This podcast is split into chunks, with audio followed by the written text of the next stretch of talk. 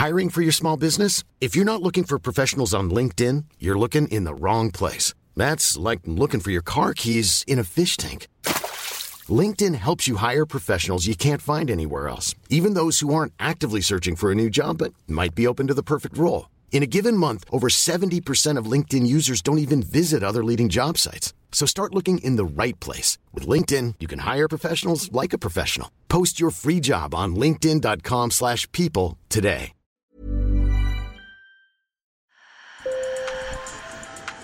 Bonjour. Hello. Hola. Marhaba bikoum. Sur le fil, Le podcast d'actu de l'AFP. des nouvelles choisies pour vous sur notre fil info.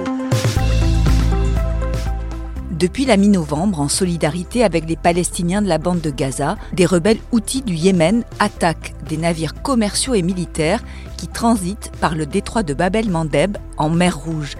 Une tactique dont l'impact est immense puisque ce détroit est le point de passage habituel de tous les navires circulant entre l'Asie et l'Europe. Par précaution, de nombreuses compagnies de fret maritime ont abandonné cette route. Elles font le tour du continent africain. C'est beaucoup plus long, ce qui fait flamber les prix du transport et désorganise les chaînes d'approvisionnement dans l'industrie automobile par exemple. Une situation qui pèse sur l'économie mondiale. L'inquiétude est d'autant plus grande que les ripostes des États-Unis notamment font craindre une escalade militaire régionale. Pour en parler, j'ai appelé mes collègues de l'AFP, Sahar Al-Attar à Dubaï et Ali Bektaoui qui suit l'actualité économique mondiale. Sur le fil.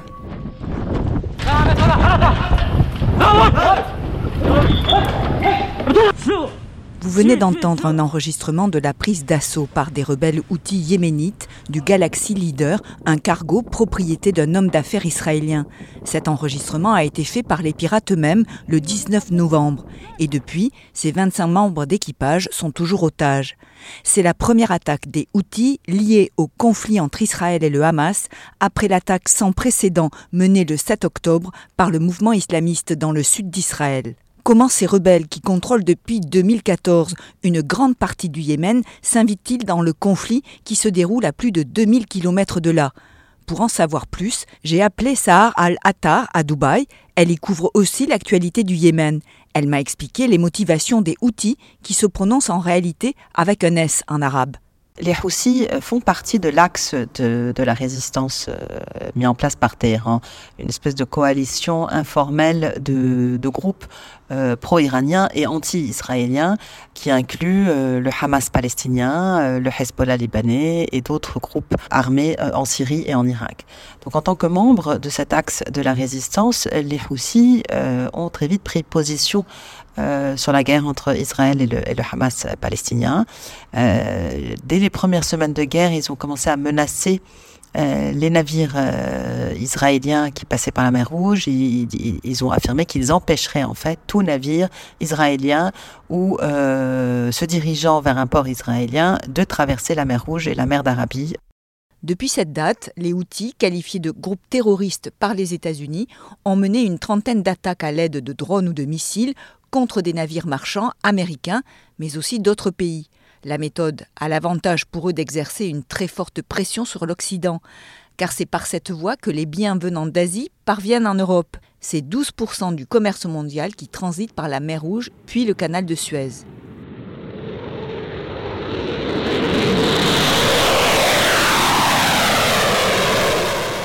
Pour les contrer, les États-Unis ont mis en place une coalition maritime d'une vingtaine de pays, dont la Grande-Bretagne, le Canada, l'Italie ou la France, même si Paris privilégie la diplomatie pour faire baisser la tension.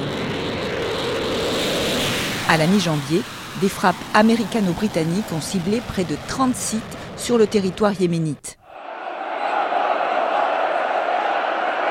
Des milliers de Houthis ont défilé dans les rues de Sanaa, la capitale, pour s'insurger contre ces frappes. Et les attaques des rebelles se poursuivent. Les craintes d'une escalade militaire impliquant l'Iran et d'autres pays du Golfe sont de plus en plus grandes.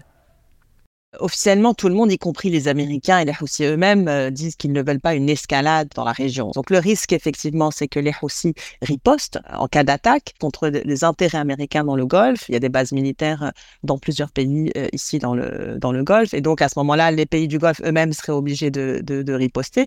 Et puis il y a évidemment le risque que l'Iran entre, entre en jeu, même si, encore une fois, l'Iran aujourd'hui a démontré sa volonté de ne pas entrer dans une guerre euh, globale ou une guerre régionale. Pour l'instant, euh, euh, l'Iran utilise un peu tous ces groupes qu'elle soutient dans la région pour quand même réagir, avoir l'impression de réagir à ce qui se passe à Gaza, agir en solidarité avec le Hamas palestinien, mais sans pour autant déclencher une guerre plus globale dans la région entre l'Iran, les États-Unis et Israël. Pour réduire les risques sur les équipages et les cargaisons, les armateurs ont déserté la mer Rouge. Ils passent par le cap de Bonne-Espérance, contournent l'Afrique pour atteindre les ports européens. Et les armateurs ont réagi très vite, comme l'explique Ali Bektaoui, qui suit l'actualité économique à l'AFP. Sur euh, la diminution en fait hein, du trafic que ça engendre par rapport à une situation habituelle, le FMI a publié quelques chiffres. Sur la première semaine de janvier, par exemple, euh, ça a été un volume diminué d'un tiers, donc de 35% par rapport à janvier, à la première semaine de janvier de l'année précédente. Et ce qui est intéressant, c'est de voir évidemment en parallèle euh, la hausse du trafic des bateaux passant par le Cap de Bonne-Espérance. Et là, leurs chiffres montrent qu'il y a une hausse de 67% euh, des bateaux qui passent par là. Vraiment, la, la hausse et la baisse de chaque côté est assez impressionnante. Contourner l'Afrique, c'est long et coûteux. 6000 km à parcourir en plus, 10 à 15 jours de navigation supplémentaire, donc du carburant pour les navires, des salaires supplémentaires que les armateurs ont immédiatement répercutés sur leurs clients. On estime que le surcoût, rien que pour le carburant, est d'environ 20%.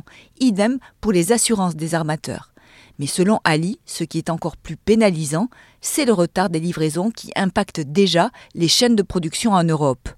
Aujourd'hui, il y a des entreprises qui connaissent des difficultés euh, sur leur chaîne de production. Déjà, il y a eu Tesla, il y a eu dans son usine allemande, il y a eu Volvo euh, dans, une usine européenne euh, aussi qui ont annoncé qu'ils allaient couper leur production en fait parce que les produits qui servent à fabriquer les voitures n'arrivent pas suffisamment vite à cause des retards pris par ces bateaux. Il y a eu Ikea aussi qui a annoncé qu'ils allaient avoir des, retards dans, dans, leur production. Donc voilà, on commence à avoir certaines annonces. Et on peut s'attendre, si ça se poursuit, à avoir d'autres entreprises qui euh, vont faire des annonces similaires et in fine des hausses de prix, comme ce qu'on a pu connaître hein, pendant la pandémie. Et puis les prix de l'énergie devraient aussi être affectés par les tensions en mer Rouge.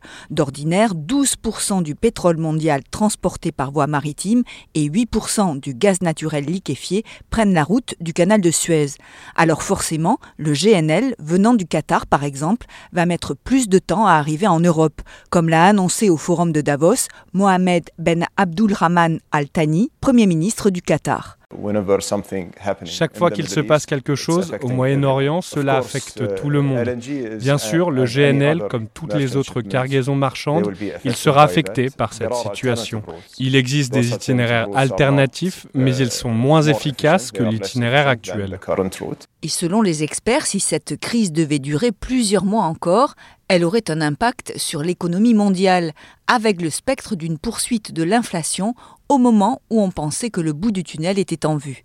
Alors ouais, c'est un peu la douche froide aujourd'hui parce que 2024, ça devait être l'année euh, où euh, on allait relever un petit peu la tête de l'eau, malgré évidemment une économie mondiale encore euh, fragile.